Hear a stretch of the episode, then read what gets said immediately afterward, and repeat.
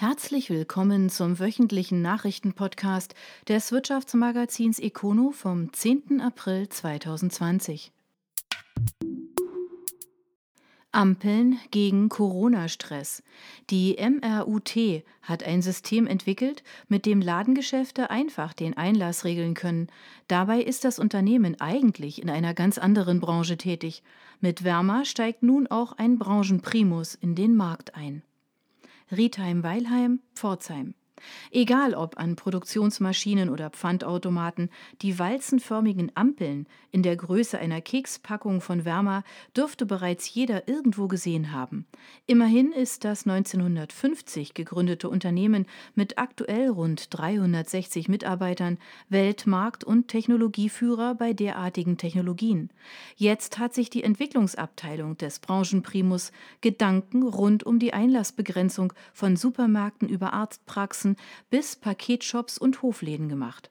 Entstanden ist ein schlichtes Plug-and-Play-System, das lediglich einen Stromanschluss benötigt.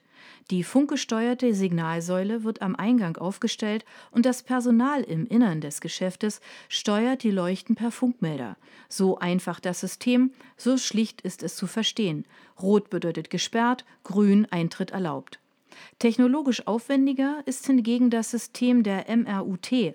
Dabei ist das Tagesgeschäft der Pforzheimer Planung und Bau von Anlagen zur Aufbereitung von Industrieabwasser und Abluft, insbesondere in Galvanikbetrieben. Und eigentlich ist man damit auch weithin gut ausgelastet. Doch die beiden Geschäftsführer Carsten Nehls und Uwe Hill machten sich angesichts der Auswirkungen der Corona-Einschränkungen Gedanken. Selbst der Einkauf von Lebensmitteln und anderen Produkten wird zu einer Herausforderung mit sich ständig verschärfenden Regeln. Zudem sei das vielerorts anzutreffende Security-Personal wenig verkaufsfördernd oder gar beruhigend. Kurzerhand haben die beiden mit ihrem rund 20-köpfigen Team gleich zwei Produkte ersonnen. Erstens einen mobilen Ausgabeschalter, der in vorhandene Ladentüren eingesetzt werden kann. Die Kunden können weiterhin bedient werden, ohne dass die Gefahr der Kontamination der Ladenflächen oder der Ware besteht, so Nils. Ausgeklügelter ist hingegen ein spezielles Ampelsystem. Zwei Lichtsignale in Grün und Rot über der Eingangstür zeigen den Kunden, ob sie den Laden betreten dürfen oder nicht. Dabei erfasst ein Sensor in einer zusätzlichen Stele neben der Tür, wie viele Personen sich aktuell im Geschäft befinden und ob die Höchstgrenze überschritten wurde. Hill, das System benötigt nur einen Stromanschluss.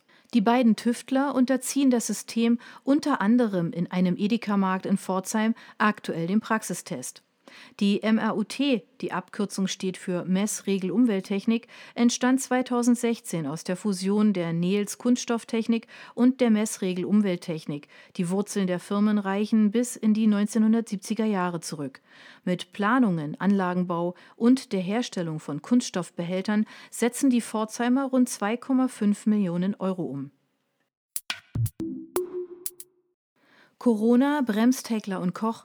Der Waffenhersteller hat gut zu tun. Eine behördliche Pandemieanordnung sorgt aber für eine Ladehemmung. Es fehlt ein Stempel. Oberndorf. Waffen und Corona findet man eigentlich nur in den USA in einem Satz. Bekanntlich decken sich die US-Bürger verstärkt mit Schießgeräten und Munition ein. Beim Waffenhersteller Heckler und Koch macht man sich in den vergangenen Tagen beim Stichwort Pandemie ganz andere Gedanken. Die Produkte der Oberndorfer durften nämlich das Lager nicht in Richtung Kunden verlassen. Das bestätigte das Unternehmen dem Schwarzwälder Boten. Den Waffen aller Art fehlt demnach in den vergangenen Tagen ein entscheidendes Detail, das Prüfsiegel. Die Waffen müssen nämlich vor der Auslieferung durch Mitarbeiter des Beschussamtes in Ulm beschossen und geprüft werden. Aufgrund der produzierten Art und Menge hat das Amt in Oberndorf eine Außenstelle eingerichtet, die wegen der Corona-Auflagen allerdings geschlossen wurde. Damit konnte Heckler und Koch zwar produzieren, die Produkte aber nicht zum Kunden schicken. Ergo warteten laut Unternehmen Polizeikräfte und NATO-Soldaten vergeblich auf Lieferungen. Denn die einzige Möglichkeit, an die nötigen Zertifikate zu gelangen, wäre der Transport ins Amt nach Ulm und wieder zurück gewesen. Nach Angaben von Heckler und Koch allerdings nur in Verbindung mit einem hohen Aufwand an Logistik und Sicherheit, zu hoch für die Oberndorfer. Allerdings hat man laut Heckler und Koch nach Gesprächen eine Lösung gefunden. Nach Ostern nutzt das Amt die verschiedenen Schießbahnen und Räumlichkeiten bei dem Unternehmen. Aufgrund der Vielzahl an Anlagen könnten die Mitarbeiter ausreichend Abstand halten. Die Menschen der Woche. Auch in Krisenzeiten dreht sich das Personalkarussell bei Finanzchefs ebenso wie in Marketing und bei Vorständen. Freiburg. Anja Simon ist neu auf dem Posten einer kaufmännischen Direktorin. Wo genau und welche Stühle bei Etengo gerückt werden, wie die neue Spitze beim Logistiker Müller aufgestellt wird und auf welche Position Klaus Big zurück in Baden ist, lesen Sie im Detail auf econo.de. Thieme übernimmt Bayerischen Fachverlag. Der Stuttgarter Konzern will damit ein spezielles Angebot weiter ausbauen. Stuttgart. Der Fachverlag Thieme übernimmt die bayerische eBavarian Health. Das Unternehmen hat seinen Sitz in Erlangen, genau wie die Thieme-Tochter Thieme Compliance. Beide Unternehmen sind auch im selben Geschäftsmodell tätig. Sie liefern Aufklärungsmaterial und Einverständniserklärungen zu medizinischen Eingriffen in Kliniken und Facharztpraxen. Mit eBavarian Health können wir unser breit gefächertes Angebot noch weiter ausbauen, sagt Udo Schiller, Geschäftsführer von Thieme Compliance. Schiller wird das Unternehmen auch künftig führen, gemeinsam mit Thomas Alford. Thieme hat in seiner Firma bereits Aufklärungsbögen für 2000 medizinische Eingriffe. Bei eBavarian Health sind es 790 Eingriffe. Diese Angebote werden sich gegenseitig ergänzen, heißt es in einer Mitteilung. Der Fachverlag Thieme beschäftigt mehr als 1000 Mitarbeiter an elf Standorten. Angaben zum aktuellen Umsatz oder zum Kaufpreis gibt es nicht. Schock ist am Ende. Keine Rettung. Der Lorcher Kunststoffspezialist hat für immer geschlossen. Lorch. Der Kunststoffverarbeiter Schock Profilsysteme ist Geschichte. Seit Juni 2019 hat das Unternehmen in einer Insolvenz ums Überleben gekämpft. Nun ist klar, vergeblich. Bereits Ende März hat der Betrieb geschlossen. Zuvor hatte es bereits schwere Einschnitte gegeben. In der Insolvenz hatte das Unternehmen bereits 60 seiner 100 Arbeitsplätze über einen Sozialplan gestrichen. Die Suche nach einem Investor verlief indes erfolglos. Der Markt sei schwierig, die Margen gering und die Konkurrenz vor allem aus Asien gewaltig, hatte Susanne Grefkes von der Insolvenzkanzlei Schulze und Braun ausgeführt. 2018 hatte die Schockgruppe noch einen Umsatz von rund 15 Millionen Euro eingespielt. Seine Wurzeln hatte das Unternehmen im Jahr 1924. Nach 96 Jahren ist diese Geschichte nun vorbei. Danke Corona. Denkanstoß. Rebecca Panian, Filmemacherin und Vorkämpferin für ein Grundeinkommen, hat einen ganz eigenen Blick auf die aktuelle Lage. Von Menschen in Panik zu Wir können die Realität verändern, wenn wir wollen. Bitte nehmen Sie mir den Titel nicht übel.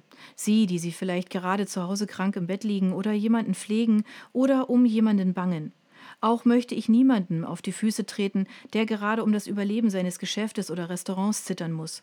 Ich kann aber schlicht nicht anders, als dem Virus aus tiefstem Herzen zu danken für die Entschleunigung, die es mit sich brachte, denn sie war so bitter nötig. Nicht nur für die Menschen, sondern vor allem auch für die Natur. Ich höre die Erde schon fast jubeln. Endlich sind die Menschen weg. Mir ist bewusst, dass ich mich in einer komfortablen Situation befinde.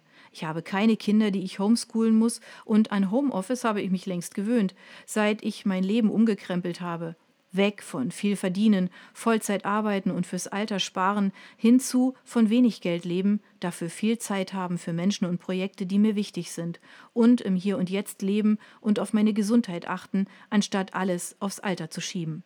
Momentan lebe ich von Fördergeldern für die Entwicklung eines Dokumentarfilms über das bedingungslose Grundeinkommen und wie wir in Zukunft leben wollen. Und das ist der zweite Grund, warum ich Corona dankbar bin dass die Diskussion rund um das Grundeinkommen wieder Fahrt aufnimmt, denn jetzt spüren die Menschen, warum es sinnvoll wäre. Sie hätten eine finanzielle Absicherung und müssten sich neben der Angst vor einer Ansteckung nicht auch noch mit Existenzängsten rumschlagen. Natürlich reicht mein Geld nicht ewig, aber die nächsten sechs Monate kann ich sicher meine Miete zahlen und essen. Diese Existenzsicherung lässt mich ruhig schlafen und arbeiten und gibt mir Raum, mich sachlich zum Virus zu informieren und dementsprechend nicht in Panik zu verfallen. Und das finde ich zentral, denn Menschen in Panik kommt selten gut. Dann gilt nur noch Flucht, Angriff oder totstellen.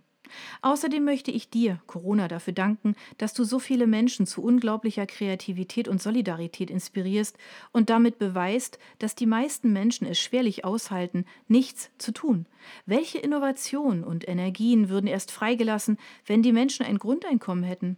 Auch zeigst du ganz klar, welches die wirklich wichtigen Berufe sind, die unsere Gesellschaft am Laufenden halten. Danke auch dafür. De facto sollten wir alle dankbar sein, dass wir mit diesem Virus die Chance erhalten, umzudenken. Es hätte auch eine Umweltkatastrophe von unvorstellbarem Ausmaß sein können, denn die Klimakrise ist beileibe nicht vom Tisch. Nur so am Rande. Wir sollten diese Chance zur Veränderung nutzen, denn wir sind zu so viel mehr fähig. Das Grundeinkommen könnte ein Schritt in eine neue Zukunft sein.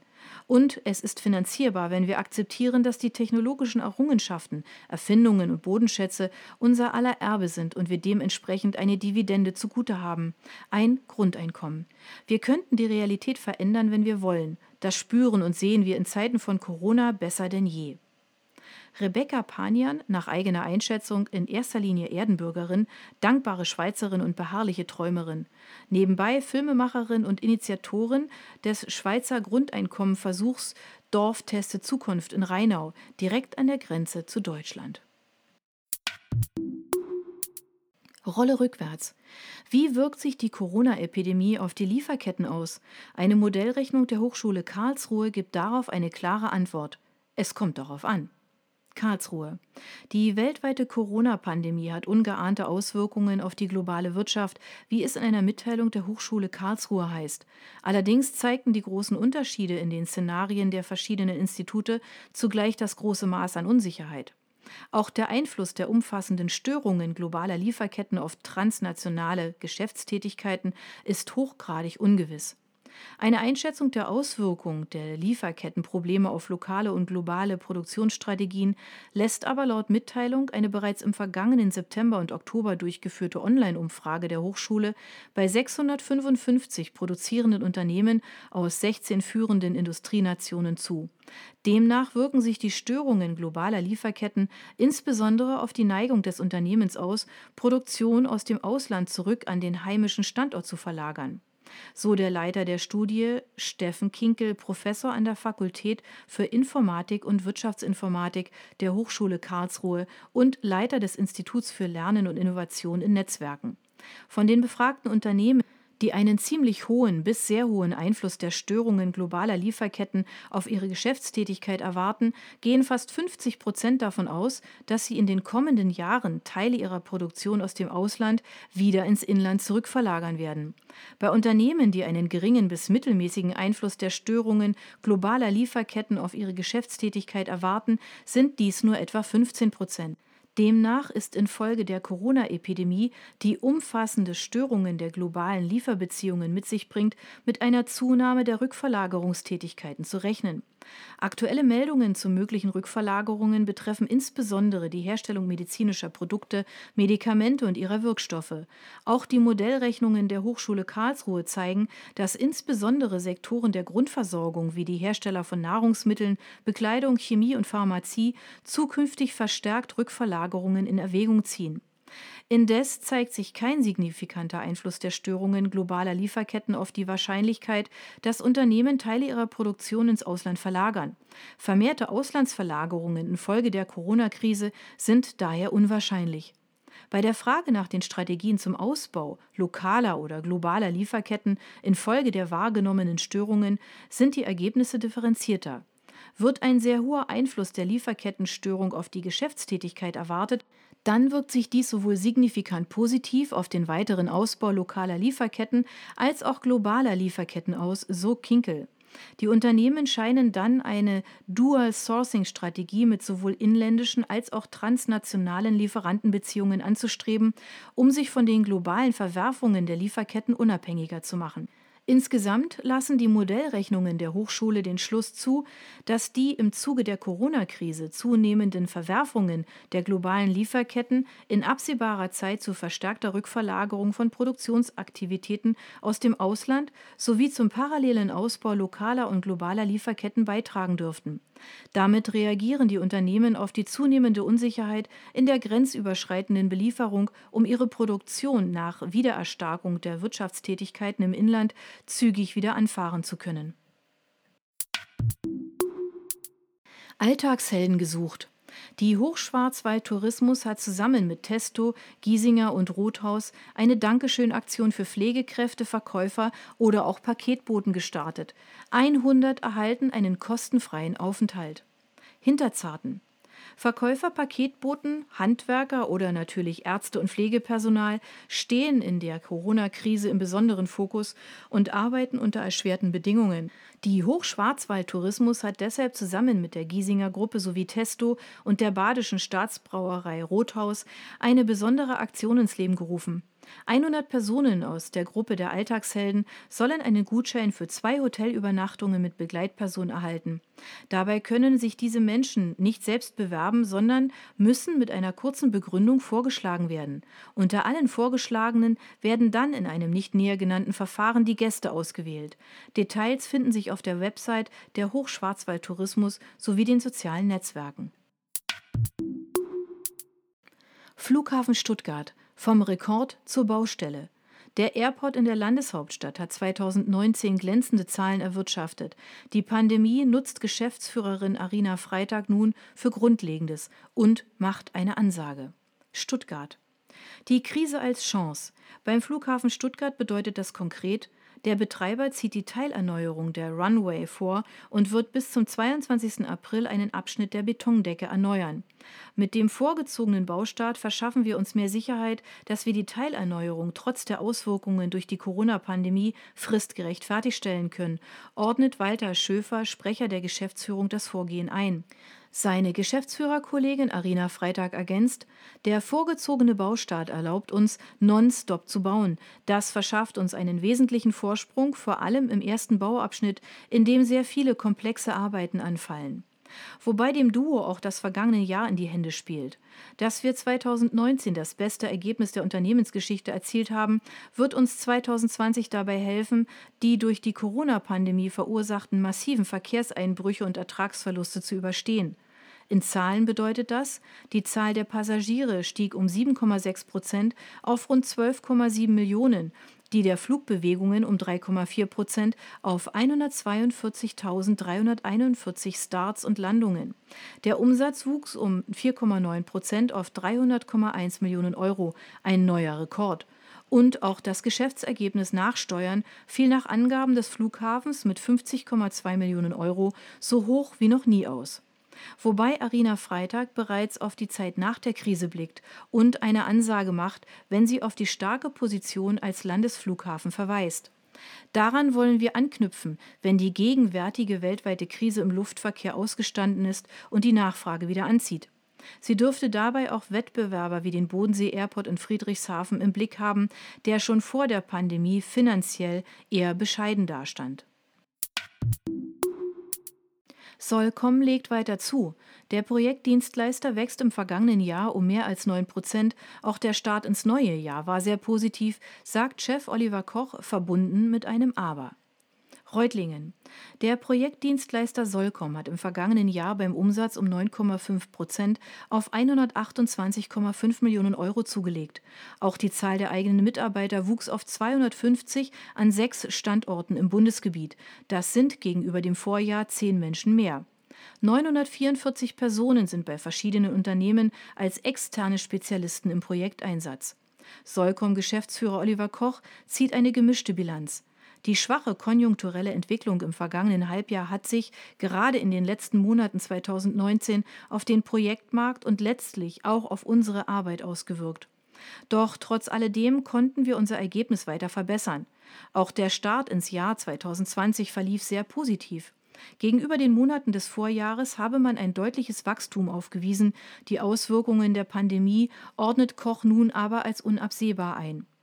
Solcom wurde 1994 gegründet und gilt damit als ein Pionier in Sachen Projektdienstleistung in den Bereichen Engineering und IT-Projekten. Neben Oliver Koch ist Martin Schäfer Geschäftsführer des Unternehmens. Liqui Moly zahlt Erschwerniszulage. Der Schmierstoffhersteller überweist steuerfreie Zuschläge an die Mitarbeiter. Für Chef Ernst Prost nur konsequent. Sie leisten einen Bombenjob, auch zur Kurzarbeit hat er eine klare Haltung. Ulm. Der Schmierstoffhersteller Liquimoli nutzt die neu geschaffenen Möglichkeiten, den Mitarbeitern eine steuerfreie Zulage zukommen zu lassen. Das teilte das Unternehmen mit und geht dabei einen konsequenten Weg. Die 1000 Euro, die bereits ausgezahlt wurden, werden zurückgenommen und dafür 1500 mit der nächsten Abrechnung angewiesen. Dadurch schöpft das Unternehmen die steuerlichen Möglichkeiten voll aus. Der Geschäftsführer Ernst Prost hat dazu eine klare Meinung. Es ist kein Trostpflaster, es ist keine Prämie, schon gar kein Bonus, es ist eine Erschwerniszulage. Sie haben es sich verdient, sie leisten einen Bombenjob. Auf die Inanspruchnahme von Kurzarbeitergeld will das Unternehmen indes verzichten. Wir überlassen dieses sinnvolle Instrument zur Arbeitsplatzsicherung lieber den Unternehmen, die es wirklich dringend brauchen, so Prost, der selbst in der aktuellen Lage auf die Auszahlung seines Gehaltes verzichtet, in einem Anschreiben an die Mitarbeiter. Zugleich formuliert er einen Plan für die Zeit nach der Aufhebung der Einschränkungen. Nach der Krise wieder alles aufholen an Umsätzen, Erträgen und auch Provisionen, was wir zurzeit nicht realisieren können. Was Prost generell über die aktuelle Lage denkt, lesen Sie in unserer Kolumne auf econo.de. Liquimoli wurde 1957 gegründet. Heute ist das Unternehmen einer der führenden Hersteller von Additiven, Schmierstoffen und Motorenölen mit einer Exportquote von rund 50 Prozent. Kunden in 120 Ländern werden beliefert.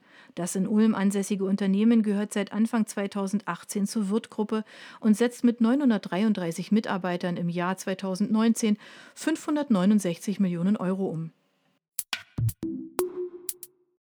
Schneeweiß kommt in der nächsten Generation an. Ein langjähriger Mitarbeiter ist neuer Hauptgesellschafter der Firmengruppe. Kippenheim. Der Möbelhersteller Schneeweiß Interior hat einen neuen Hauptgesellschafter. Alexander Gut, langjähriger Mitarbeiter der Unternehmensgruppe, hat die Mehrheit der Anteile der beiden bisherigen Gesellschafter Jürgen Dreher und Alexander Allgeier übernommen. Zur Schneeweiß-Gruppe gehören insgesamt sieben Firmen.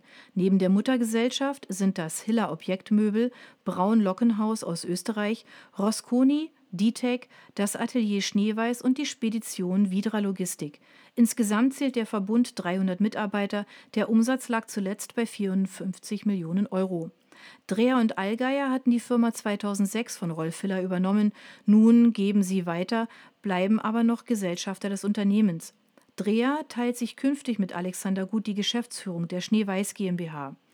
Gut ist seit zehn Jahren im Unternehmen. Er kennt unsere Produkte, Prozesse, Mitarbeiter, Kunden und Lieferanten so genau, dass er Schneeweiß Interior als Familienunternehmen problemlos in die Zukunft führen kann, sagt Jürgen Dreher. Das waren die Nachrichten des Wirtschaftsmagazins Econo vom 10. April 2020. Ihnen gefällt unser Podcast? Dann abonnieren Sie ihn doch ganz einfach. Sie werden dann automatisch auf die neueste Folge hingewiesen, sobald sie online verfügbar ist. Sie finden uns auf Spotify, iTunes, Deezer, Anchor FM und vielen anderen Plattformen unter Econo, der Nachrichtenpodcast. Sie möchten mehr zu Personalien, Events oder verschiedenen innovativen Themenschwerpunkten erfahren? Dann schauen Sie doch bei uns auf econo.de vorbei. Wir freuen uns auf Sie.